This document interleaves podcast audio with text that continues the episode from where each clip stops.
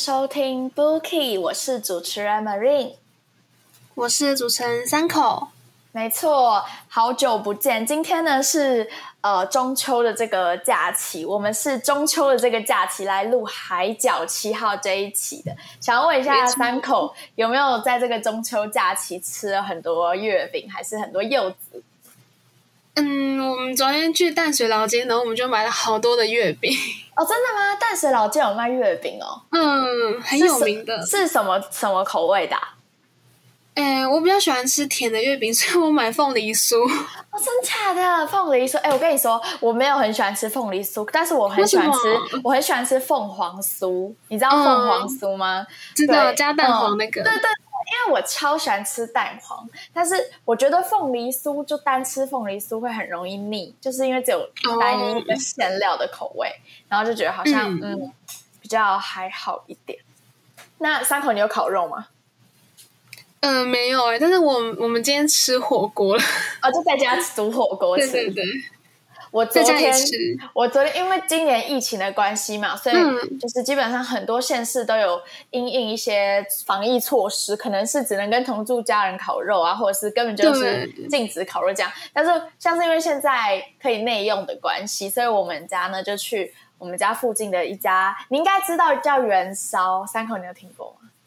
哎，不知道，是连锁的烤肉店吗？对对对，是连锁的烤肉店。然后我们就去那边吃。然后你知道，因为在外面吃就是不用自己收拾，嗯，对，然后就很方便。然后因为通常往年我们通常都是会就是跟家人。蛮多家人一起烤肉的嘛，然后虽然是很有趣，可是你知道烤出来的那种东西其实都不是太好吃，就很容易回去都会拉肚子，你知道吗？因为不确定是不是谁，你知道，根本就不太知道是大人烤的还是小朋友烤的，就整个混在一起，然后就随便乱吃，然后都没熟，然后但还是吃了，然后回去就一定会拉肚子。但是因为今年疫情的关系，所以就呃。没有机会可以在外面享受这个中秋的烤肉乐趣，可是改在家烤，或者是像三口家这样吃火锅，好像也是另类不错的一个选择。这样子，那今天呢，欢度完这个中秋假期之后，紧接着就是迎来了开学啦。像我跟三口，我们大学也快要开学了，虽然说我们现在是改成了。远距授课，可是就是也要开始正式的上课，那就更不用说各位辛苦的上班族啊，还有一些高中生以下的学生是早就已经开学了这样子。像我弟，他早就已经就是很快就要第一次断考，你知道吗？高中生课业压力真的很大。哎，三口，你的弟弟是不是？我记得也是今年上大学。对，他是大大一新鲜人，所以很爽。他很期待吗？对他很期待，是说今年因为疫情的关系，大一新生还是还是有办法如期入学吗？还是说会延延后开学什么的？诶，跟我们一样，他也是九月二十二号线上的开学哦，也是。然后他们就有一些活动都取消，就感觉线上茶会啊、线上迎新之类的。我真的觉得那样很。过来就是像什么线上一些，真的超尴尬，就很像那种大家开镜头，但是怎么好像是 就是很大家本来就都不熟嘛，就更不用说在镜头前面就更显得会有点手手足无措。真的，今年大一的新生真的辛苦了，对啊。那没错呢，今天呢，我们就要来跟大家分享一部在二零零八年轰动全台湾的一部爱情电影，叫做《海角七号》。相信三口你一定。有听过对不对？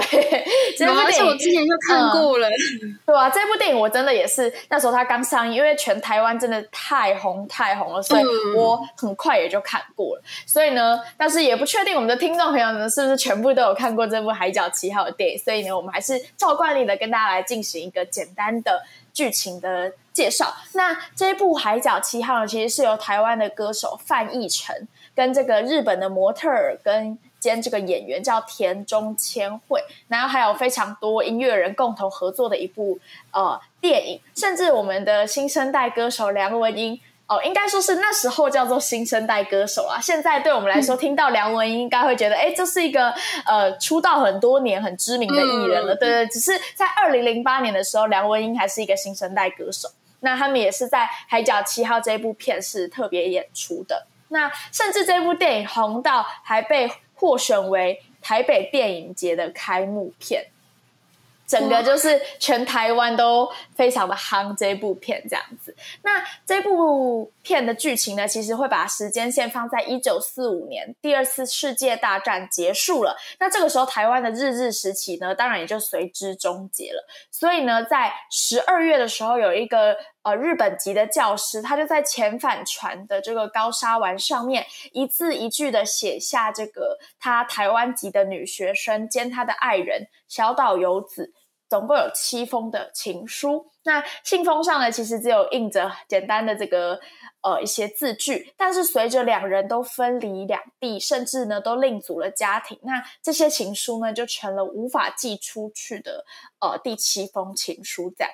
那六十余年后的现代呢，原本是在台北担任乐团主唱的这个阿嘎，哈，他打鱼打滚了十余年喽，还是在音乐的这个乐坛里面一事无成。那故事的开头就会在一个早晨，他直接怒砸了他的电吉他，然后呢，非常失意的骑着他那个边冒着白烟的摩托车，一路呢由这个台北。骑回他的故乡，也就是台湾最南端的屏东县恒春镇，并且呢是在他的继父的官说跟安排之下呢，暂时接替因为车祸而无法工作的老邮差，也就是里面的茂博的一个工作。可是因为阿佳他是这个乐团打滚了很久了嘛，但是还是没有成名，所以他非常的失意。看不起身边的任何一切，他非常的不尽责去送每一封信，甚至呢都把每一封信件带回家搁置这样子。那其中呢就有一件呢是来自于日本要寄到海角七号的一个邮包。那阿佳就很好奇这封信到底是什么，他就给人家这样擅自打开喽，然后就看见里面有七封日文的信，但是因为他看不懂日文嘛，所以他就把这个信随便就丢在他房间的一角。那故事镜头就转到另一方面呢，当地的这个饭店呢找了这个日本歌手来做表演，可是却因为没有用当地人的一个乐团，所以就被这个代表会的主席封杀。那最后呢，逼不得已只好请这个日本的女公关由此来找来恒春当地的乐团暖场，负责演奏两首的暖场曲。但是问题是，肯这个肯定这边在地根本就没有乐团，所以呢，就只好有一群杂牌军随便凑出一个暖场用的摇滚乐团。那呃，这成员呢就包括这个痛骂台北的失意乐团主唱阿嘎，跟这个离异的原住民警察。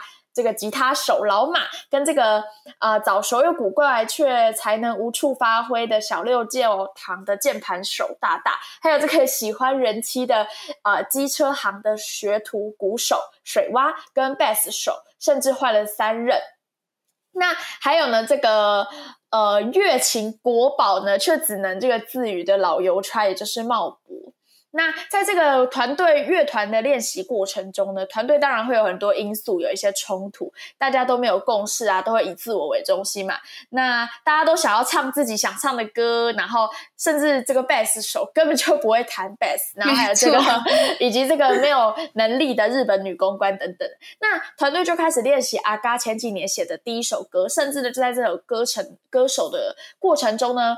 慢慢的互相了解，也慢慢的和解，培养一些表演的默契。但尽管如此呢，演唱会的日子就即将来临，第二首歌却毫无影踪。但阿嘎呢，他还是一样的呃萎靡不振啊。那这个当这个游子呢，他很要愤怒辞职的时候，他却被这个茂博送来的婚宴邀请函给留住了。那就在参与疯狂的路边半桌喜宴之后呢，本来想要放弃这次工作的游子，还有这个很失智的阿嘎，他们两个人。就酒后吐真言，发生了一夜情。那早晨醒来呢，在阿嘎的房间里，游子就读了被阿嘎抛在角落的那七封信。原来呢，写这些信的日籍教师呢，早就已经过世了。那他的女儿发现了，所以就把这些信呢寄到台湾。那读。到了这个信中非常浓烈思念的游子呢，他就督促这个阿嘎呢，一定要把这些信送达。那虽然一夜情这件事情呢，造成了一些尴尬，但是阿嘎呢，也借由了游子的鼓励，整个人振作起来，去创作第二首歌曲。同时呢，游子也向大大的母亲透露他爱上了阿嘎的心事，并在讨论台日恋情的时候呢，提到了他所见到的那七封并没有寄出的信。原来呢，被日本男人抛弃的这个小岛游子，他就是大大的曾祖母。那在大大的母亲提示下呢，阿嘎最后呢就将那七封信在。过了六十年之后呢，才传达给了收信人，并且呢，也在演唱会即将开始的时候，及时的赶到现场。那在演唱会开始之前呢，阿嘎呢，他终于向游子真情表白，然后暖场的团队呢，也顺利的达成任务，表演了大受欢迎。那游子就在所有的观众面前呢，戴上了这个代表爱情的原住民珠链，接受了阿嘎的爱。那这首歌呢，就在中校界以及这个阿嘎合唱的一个安可曲，就是《野玫瑰》这首歌曲当中表演，就非常完美的收场。那在此同时呢，小岛游子的老祖母呢，她扶着她收到的这七封信，在《野玫瑰》末段歌词声中呢，回想起她六十年前与日本教师分别的场景。那故事呢，就在这边进行到了一个呃尾端。那简单来说呢，《海角七号》呢，其实就是一部很浪漫，然后同时又含着一些。呃，稍微有一点点讲到过去历史背景的一部非常耐人寻味的电影。那我们这一次呢，会跟三口想要讨论《海角七号》的这部电影原因。哎，三口，我有点忘记那时候《海角七号》这一部是谁推荐的？是我吗？我也忘记了。对啊，我突然有一时之间有一点想不起来。因为其实跟各位听众朋友们分享一下，我们每一集的主题啊，都是我跟三口，就是大家轮流的分享一下，说大家有没有想要特别想要录的那个主题。但是我们这一期是海角七号，可是其实我们两个现在突然想不起来海角七号是谁推荐的。但是我好像是你，好像是你，好像我这印象好像是我。我记得我那时候，如果是我，如果是我的话，应该没错，因为那时候我记得，我觉得海角七号是一部很经典的爱情片，就几乎是真的。如果是像我们现在这个二十出头的人。你问他有没有知道海角七号？应该十个里面应该有九个都知道，应该很少有人不知道。太经典了。对，但是随着十几年这样过去，就是如果你再突然问一个人海角七号，他可能会有听过，可是他却会忘记，就是电影里面那么细节的一些剧情。像你问我的话，我你如果问我说海角七号，我一定会说哦，我有听过，我有听过。可是对于那个剧情，其实我已经。很模糊了，你知道吗？就是有点忘记说，哎，如果我不重看一遍的话，这部在讲什么？好像有点忘记，为什么它叫《海角七号》？那它故事的结局是什么？故事的剧情内容又是围绕到什么转？我就已经真的完全的忘记了。所以呢，我们就想说，哎，那既然大家可能会比较容易忘记这个话，我们这一期 Booking 呢，一定要选《海角七号》来跟大家做一个经典电影的一个。回味，然后希望也可以帮助各位听众朋友们更加了解《海角七号》这部电影。那我们就休息一下，进个广告，马上回来。我是范逸臣，新世纪新声音，世新广播电台 FM 八八点一，让你耳目一新。陪着你的人是我。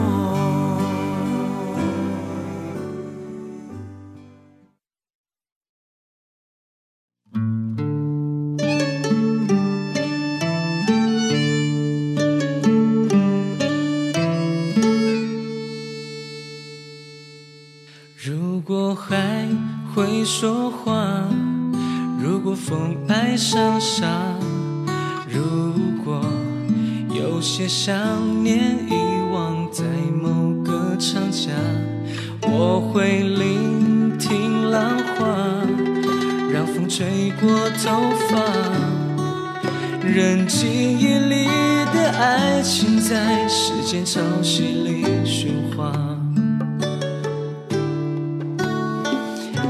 非得等春天远了，夏天才近了，我是在回首时终于懂得。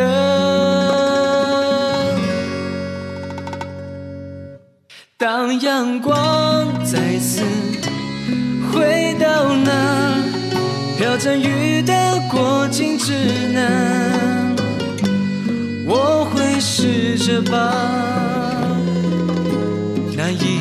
的故事，再接下去说完。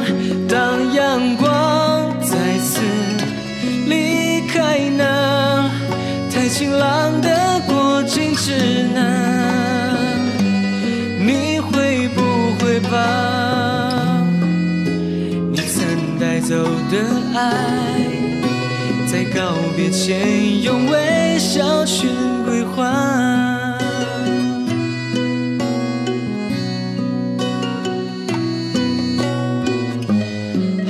很蓝，星光灿烂。我仍空着我的臂弯，天很宽，在我独自唱歌的夜晚，请原谅我的爱，诉说的太缓慢。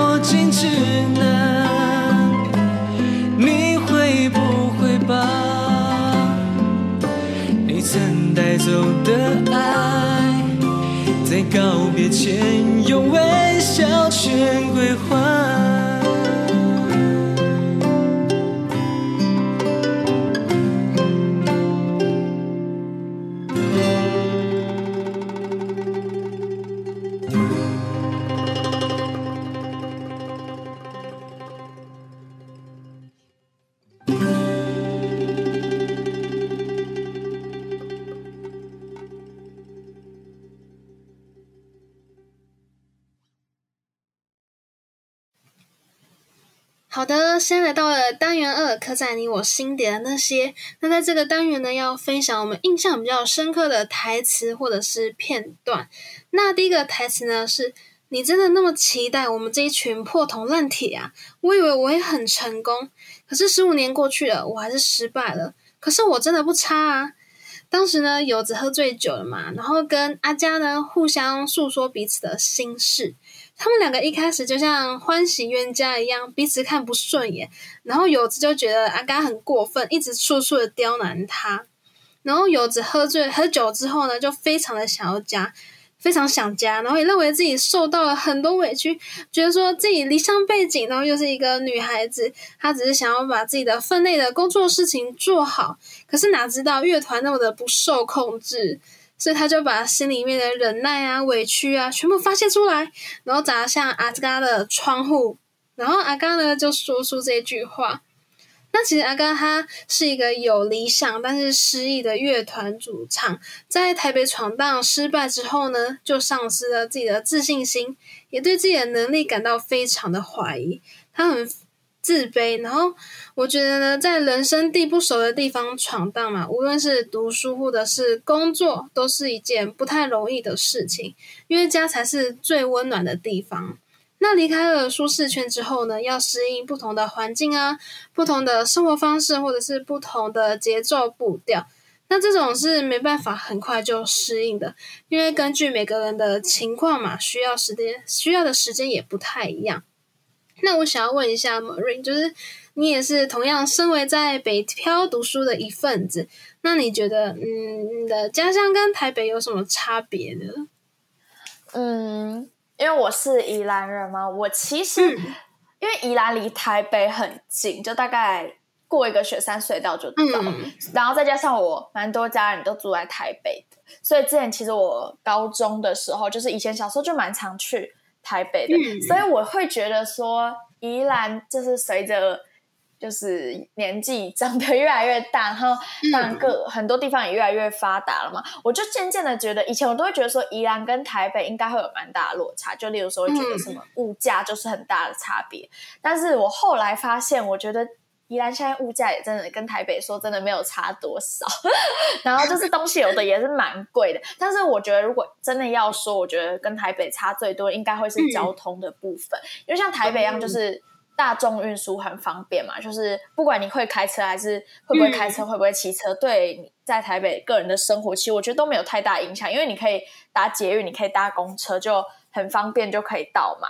然后嗯。像是在宜兰的话，基本上大家一定要有自己的机车，或是一定要会开车，因为在宜兰这边，你如果不会任何交通工具的话，你基本上就等于说你就没有任何地方可以到了，就用走的也不太可能，因为有些地方间隔真的是还颇远的。所以呢，哦我觉得最差最多真的就是交通运输，因为台北真的就是你搭捷运、搭公车，对，都像我就活在舒适区，我没有任何的驾照，因对啊为大众运输对太方便了。对，可是像我自己以后，我就两张汽车跟机车我都有考到，嗯对啊，然后所以我就觉得，嗯，如果硬要说的话，应该就是台台台北的交通真的非常方便，就是我们不太需要，就是去哪里可以靠自己啊。可在宜兰，你如果自己没有行动交通能力的话，可能就会蛮麻烦的一件事情。真的。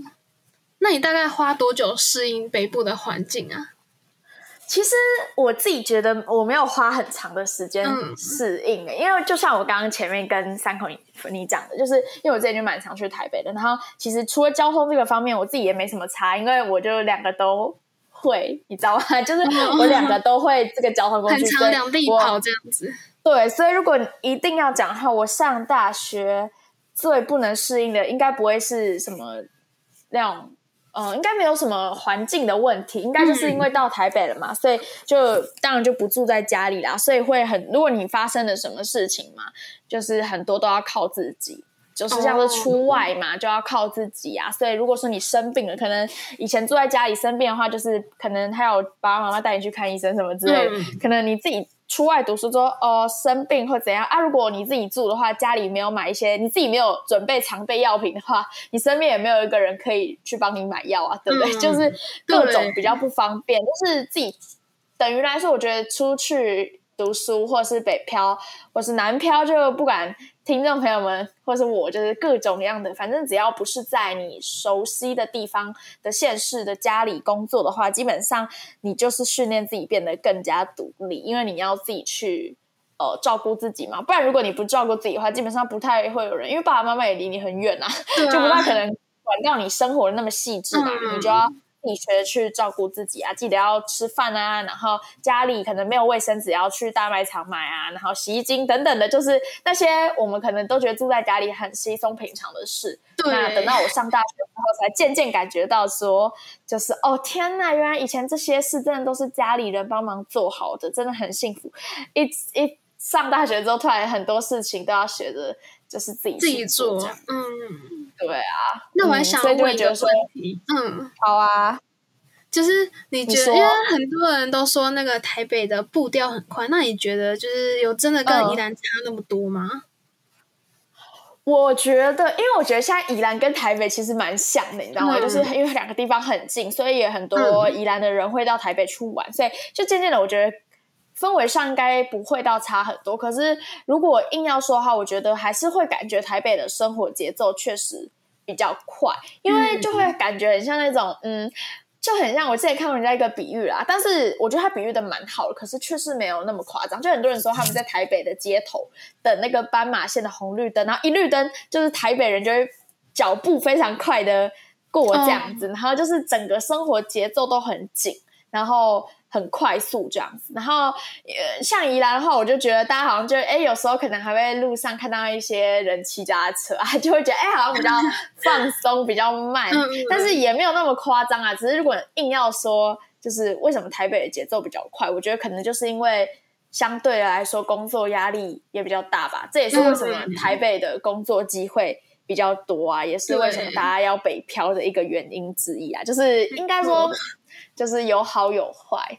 对，所以养老的话，可以就是不用在台北，可以可以去别的，对啊，就是像台北的阿公阿妈，感觉也是就是很忙，你知道吗？嗯 哎早上要去什么花市啊，下午要跳广场舞，我也不知道啊，我自己在幻想，我是不知道到底实际是怎样。对，就是很充实，然后嗯无时无刻很多、很很很多事要做，就是就算老了也没有闲下来的感觉。对啊，我最想要在花东地区养老，因为那边风景真的超漂亮，而且步调也嗯哦真的吗哎、对，而且像三口，你算是从土生土长的台北人，那你你你真的老了之后，你确定你如果搬去什么花东的话，你可以习惯那边的生活吗？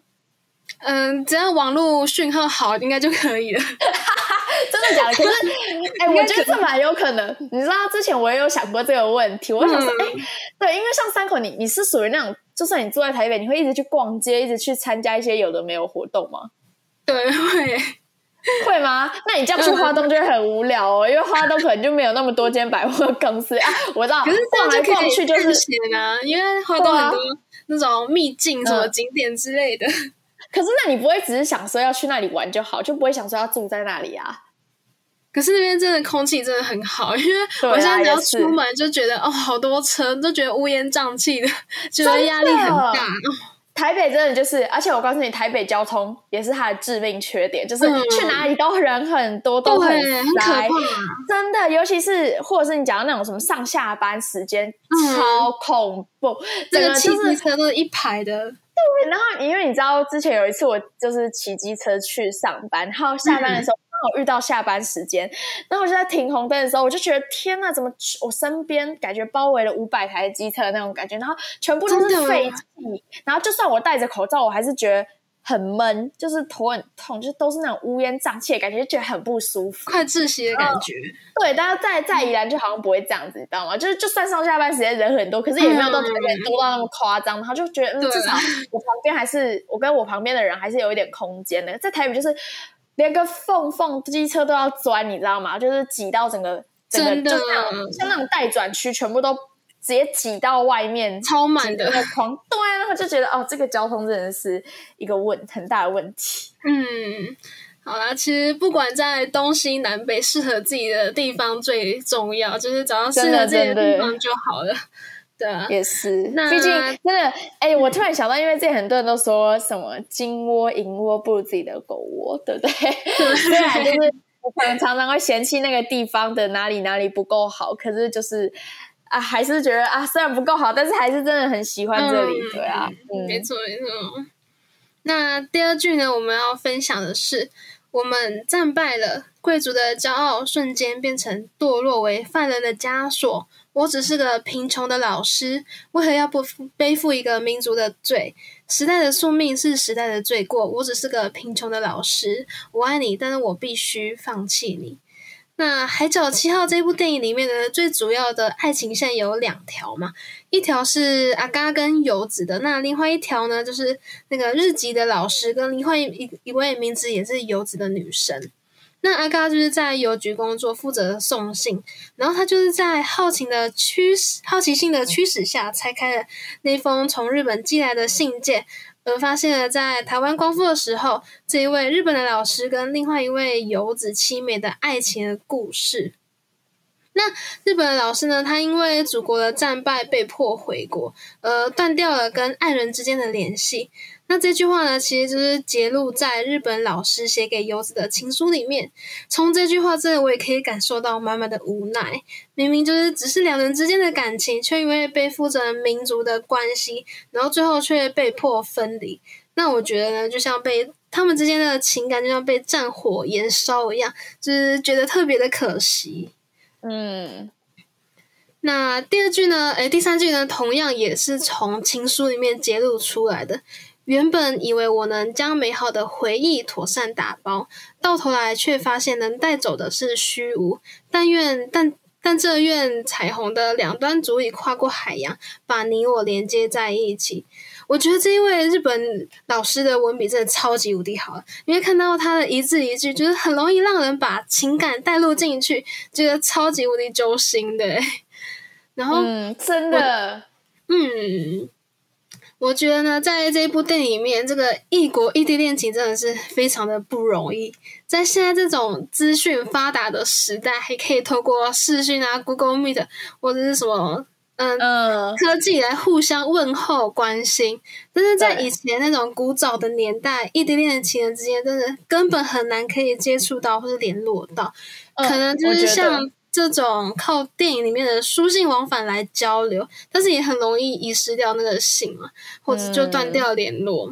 对，而且我觉得，就是即使是现在这个年代，谈远距离也是不是说很容易的一件事。就就算现在科技是那么的发达，啊所以我真的很难想象 什么用书信谈感情，真的很难，对啊很不牢靠的感觉。很不对啊，很不牢靠。而且你这个信可能还会遇到像阿嘎这样的邮差，直接给不寄，被人家 直接给你自己自己就我我自己带多，直接不送哎、那怎么办？对啊，所以我觉得这给谈远距离的人一个非常大的 respect，、嗯因为真的太难了。三口，如果是你的话，你觉得你远距离 OK 吗？我不 OK，你直接果断的说不 OK 吗？不行不行，嗯那我问你个问题，假如是他你们在一起的时候，他没有他还没有要跟你分离，但是你们在一起两三年之后，他突然有一个，例如说工作要出国，或是个人的一些进修要去外县是怎样的话，那那这时候怎么办？就你们已经有感情了，嗯，还是你会想说啊，不管啦、就先试试看，但是还是你会觉得说不行，远距离我就是这个人，我就是不行，直接果断的跟他分手。呃，我可能会先试试看。呃，真的，因为我自己，嗯，我自己印象中，远距远距离的恋情感觉都是失败为结果，当然每个人不一样。嗯好悲观哦，真的。可是虽然这个想法是蛮悲观，可是我之前确实也听过蛮多，就是自己身边朋友啊，或者是看一些电视新闻的那种论坛例子，就真的就是远距离很难可以成功，就是几乎都是失败收场，因为有时差啊，或者是还有一些话题对不上的问题，就是然后种种诱惑也很大，对对对，但是主要是还有一派的人嗯是说，只要这个人有心的话，不管距离多远都是 OK 的，就是不要嗯把问题怪罪到就是距离上。是没错啦。嗯，对啊，所以我想想，你觉得的时候，我觉得我们没办法那么理性。哦，对哈，就是可能多少还是会怪给距离啊。嗯对所以就是关于远距离这件事，就有蛮多不同的说法。有的人就说啊，反正这个人他会劈腿，或者是他会偷吃，嗯还是会跟你分手，他就是会分手，不管他在你身边、还是他离你很远，因为就是主要是这个人的心是不是在你身上嘛。对啊然后那时候我其实，所以对远距离我自己比较不是抱持那么悲观的想法，因为我还蛮认同刚刚那一派的说法，因为我会觉得说，哦就是就算我现在在你身边，但是。对，但是我的心不在你这边，即使我人就在你旁边，那也没有用啊。你懂我那个意思吗？所以我就会觉得说，嗯，跟距离肯定多少还是有点关系。可是我觉得最主要会不会成功的关键，还是你们之间的感情有多深，然后他到底有对你多重视这样子。所以我觉得就是直接说穿了。这样我觉得我朋友他远距离分手，就直接很直接，因为我觉得我自己讲话就是比较直接那种人，嗯所以我啊再加上对方也是跟我很好的朋友，然后所以我就更直的对他说，因为我希望他清醒，我就直接跟他说，你就认清了，我觉得他就是不爱你才会这样子，就是够爱就是对，说白了就是他真的没有心啦，不然其实距离再远，觉得还是有机会可以撑下去。是没错啊，但是仅限于我个人的观点啊，有可能就是像三口还是会觉得说多少还是会会有点怕怕的。对对，还是会有点怕怕的，对啊。嗯那不知道各位听众朋友们怎么想的？大家也可以到我们的官方 Instagram 跟我们分享一下对远距离这件事情的一个看法，这样。对啊，那像电影里面就是他们就靠书信来往返嘛，那他们就是只能依靠着回忆当时的美好时光来记住这个人这一段恋情。可是当人已经不在了，然后回忆最终也可能会随着时光慢慢的遗忘。其实小时候我也会常常的 幻想说可以交一个外国的男朋友，真的假的？是 是生什么混血宝宝这种？真的假的？那个好呃有趣，那个里奥纳多·迪卡皮欧年轻的那一型，我超喜欢。真的假的。哎金发，我跟你说，我身边有很多朋友这样，就是他们也超喜欢，就是。外国人的，然后他们就那时候也就说，我这辈子一定要嫁给外国人，或者我一定要生一个什么混血宝宝什么，然后结果最后好像都交交台湾男朋友，真真的随着因为没没有遇到嘛，然后也随着年龄增逐渐增长，考虑的面向会变多。呃，真的，而且你知道，因为我有一个好朋友，他那时候去嗯美国交换学生。然后嗯那时候我们本来都在猜，哎，他出国会不会交一个国外男朋友？但是他后来回来就跟我们分享说，就是就算他出国，他还是喜欢亚洲脸孔，你知道吗？哦就算身边有那么多对，有那么多外国帅哥，还是嗯依然的很很喜欢，比较喜欢亚洲脸孔。对吧哦，嗯，那有时候因为异国恋嘛，可能会因为距离，所以就彼此屈就或是忍耐。那那种情绪呢，如果冷到一直忍着，然后突然有一天会大爆发，那可能原本交往的时候美好的感受啊、回忆啊，都会被消磨掉。虽然这样讲感觉就有点悲观，但是也有不少人远距交往，然后也相处的还不错。所以主要还是要看人啊，找到最适合自己交往的模式最重要。嗯，真的。那我们就回到下一句啦。茂博说一句超经典的台词，叫做“我不会 ”。真的，你这句讲出来，我脑袋画面直接浮现，真的，那个 声音直接出来了。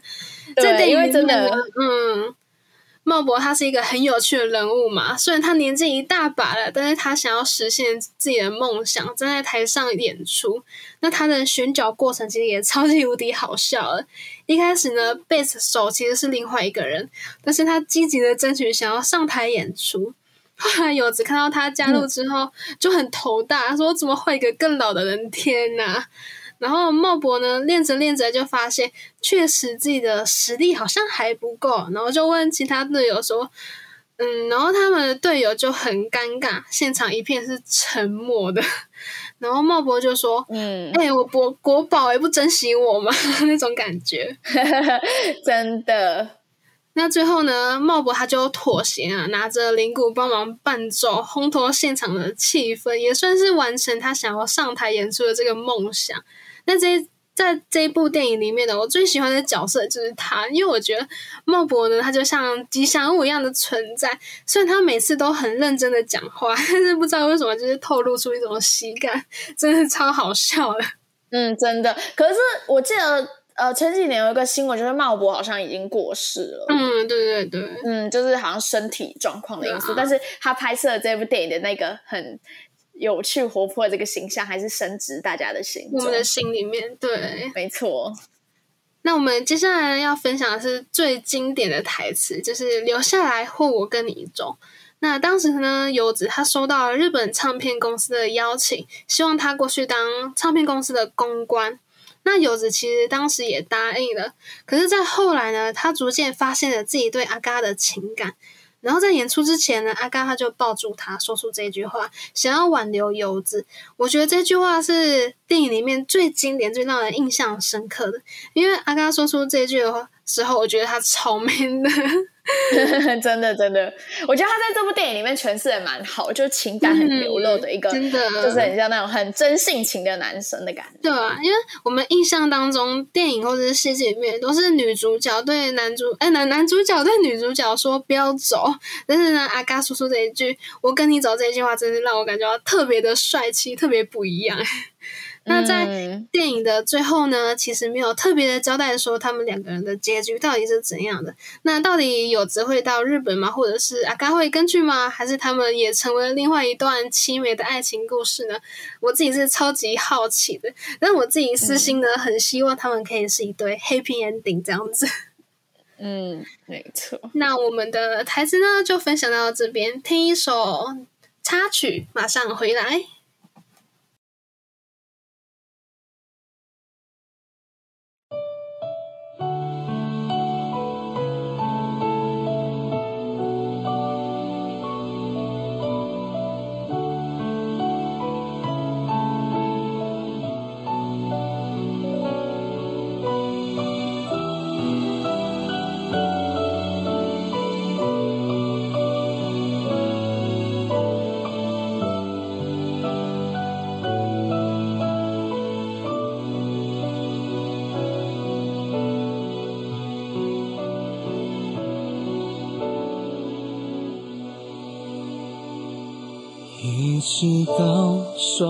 像枯树一样斑驳，这些字才想起了当时的温柔。一直到邮差走遍千万个门口，这些信才想起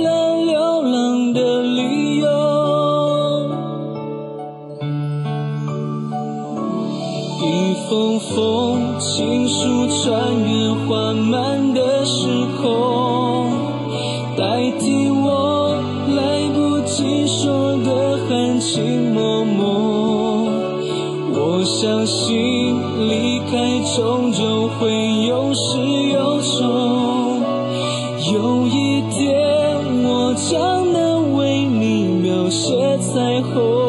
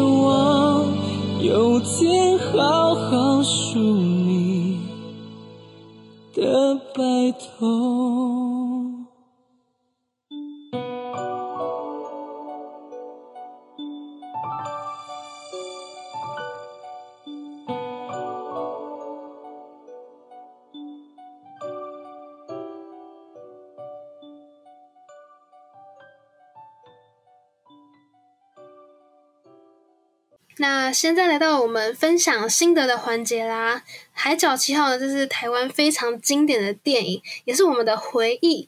那在电影里面呢，就是游子在机场有帮乐队成员买了纪念品，包括勇士蜘蛛、孔雀蜘蛛、眼泪蜘蛛等等。那这是具有祝福含义的项链。我那个时候看《海角七号》这部电影的时候，也跟风跑去买了一条，现在还留着。我觉得呢，《海角七号》呢最棒的特点是每一个角色，无论是主角还是配角，他们的性格特色都刻画的非常的鲜明，很有辨别度。有死爱面子的、超爱作秀的茂北，还有脾气火爆的交通警察老马，然后还有爱上老板娘的车行黑手水蛙，还有古灵精怪的小孩大大。还有热血的小米酒推销员马拉桑，他们的共通点呢，就是都非常的乡土，会可以让人感觉到平易近人，没有距离感，所以他们交织出的那种火花很热血，也很好笑。那海角七海角七号里面呢，包含了许多的元素。首先是励志的部分，就是阿嘎他们乐团的形成，他们从非常没有的默契、没有的认同感，到最后克服一切，彼此互相的包容，然后也督促对方练习音乐。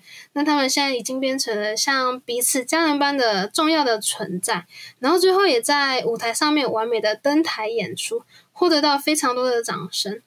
那尤其是那特别是爱情的部分，这也是非常精彩的地方。除了阿嘎跟游子之外呢，还有马拉桑跟柜台小姐他们若有似无的关系，他们有时候会在那个剧情里面打打闹闹嘛，然后在举手投足之间呢，就会散发出一种粉红色的泡泡氛围，这种我们身为嗯观众特别可以看得出来。那还有静静的暧昧，像那个水窝，他就单恋车行的老板娘。虽然老板娘已经有丈夫有小孩了，但是水蛙还是会悄悄的去追追接触他。那水蛙就说：“谁说不能两男？谁说不能两男一女呢？”那或许可能跟现今的主流社会价值观不太一样，但是嗯，看到这个时候就让人有觉得有思考的空间。但是我觉得老板也非常的可怜，不知道他的老婆居然跟员工有点暧昧，真的是，嗯。那这也是喜剧的部分嘛，电影里面有很多笑点，其实都是用台语来表达出来的。那其实我自己的台语非常烂，看《海角七号》的时候，一直问我身边的人说：“哎，那是什么意思？”那在看完这一部电影之后呢，我的台语方面呢，收获到了很多。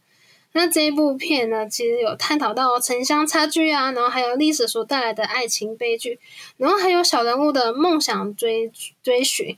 我最喜欢这一部电影里面想要传达的一个意念，就是虽然台湾难免会受到外来文化的侵蚀，传统文化可能会渐渐的没落，但是呢，一切还是有希望的。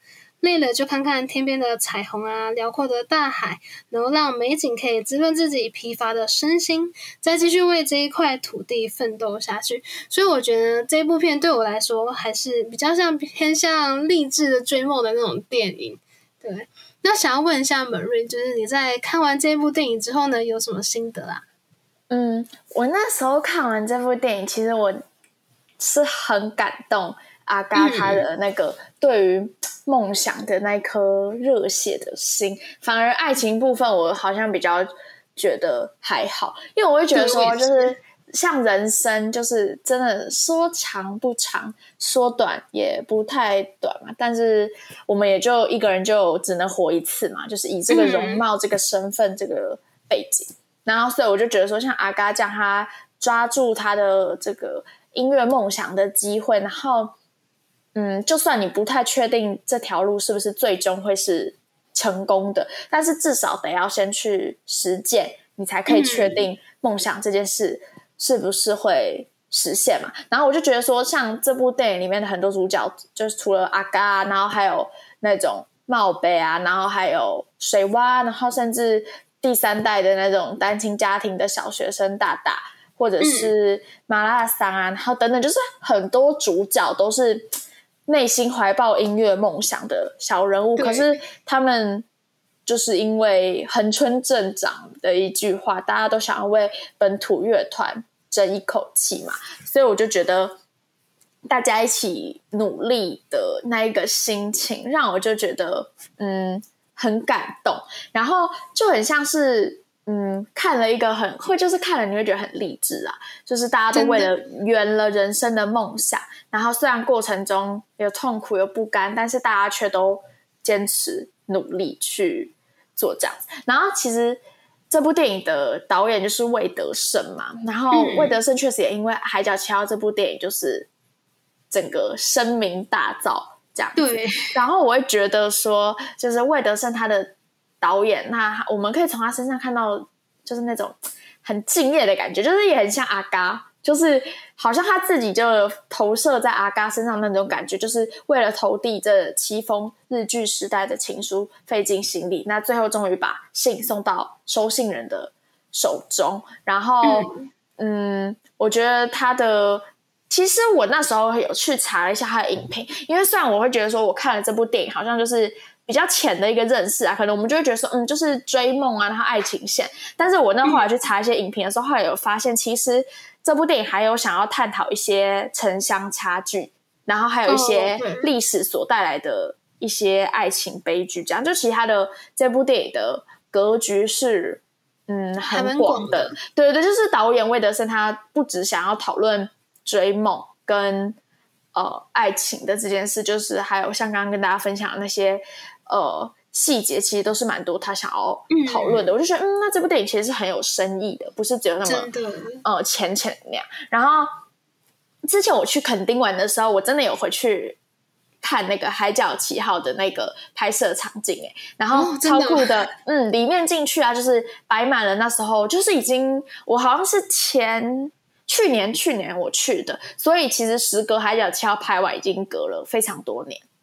对，然后那时候我去的时候，里面卖的商品都还是一样，哎，就是还是有卖很多阿嘎的那种呃贴纸啊，就是很，就是一瞬间会有种哦，有种恍若隔世的感觉，你知道吗？就像哎，海角七号电影里面的感觉。对，然后还有很像，就是这部电影好像就是嗯，好像前几个月上映的那种感觉，就是不会觉得说嗯，它原来已经上映了，就是十几年了这样子，然后去回去看那个场景，就会觉得说嗯，肯定的那个步调啊。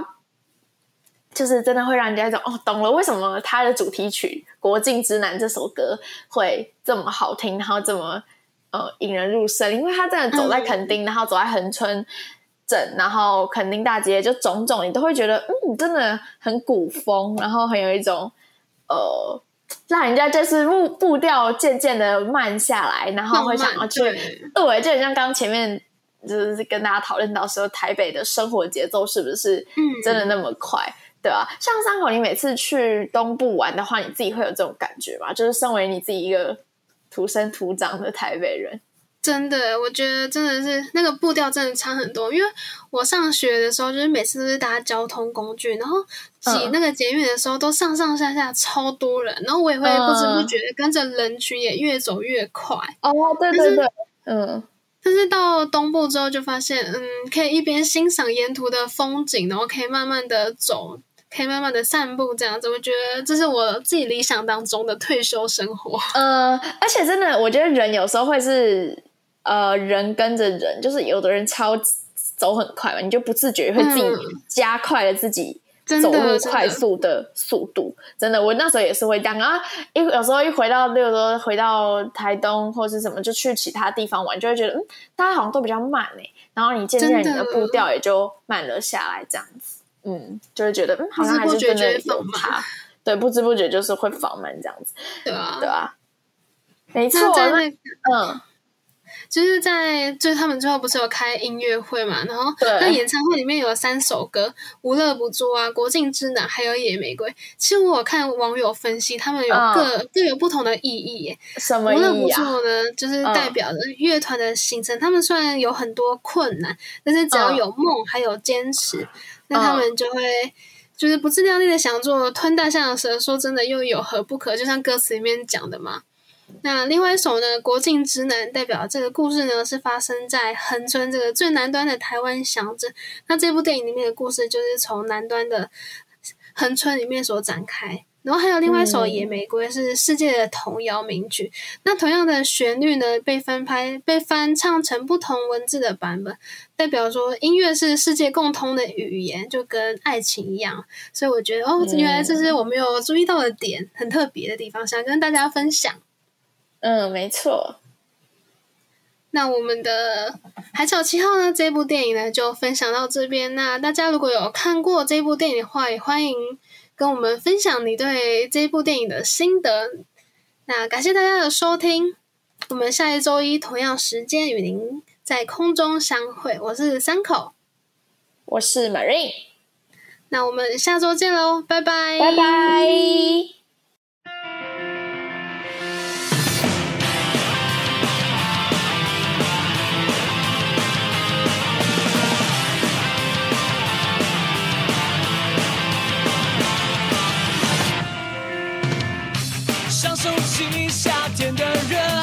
穿越条幸福的河，像座吞大象的蛇，不自量力，说真的有何不可？我想写歌，当天是空的，地是干的，我要为你倒进狂热，让你疯狂，让你渴，让全世界知道你是的。天气疯了，海水滚了，所以我要无乐不作，不要浪费每一刻快乐，当梦的天行者。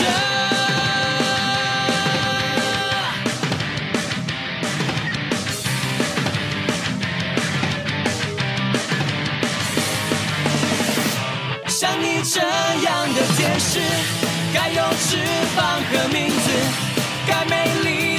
中带着刺，该更认真的属于我一次。当天是空的，地是干的，我要为你倒进狂热，让你疯狂，让你渴，让全世界知道你是我的。天气疯了，海水滚了，所以我要无乐不作，不要浪费每一刻快乐，当梦的天行者。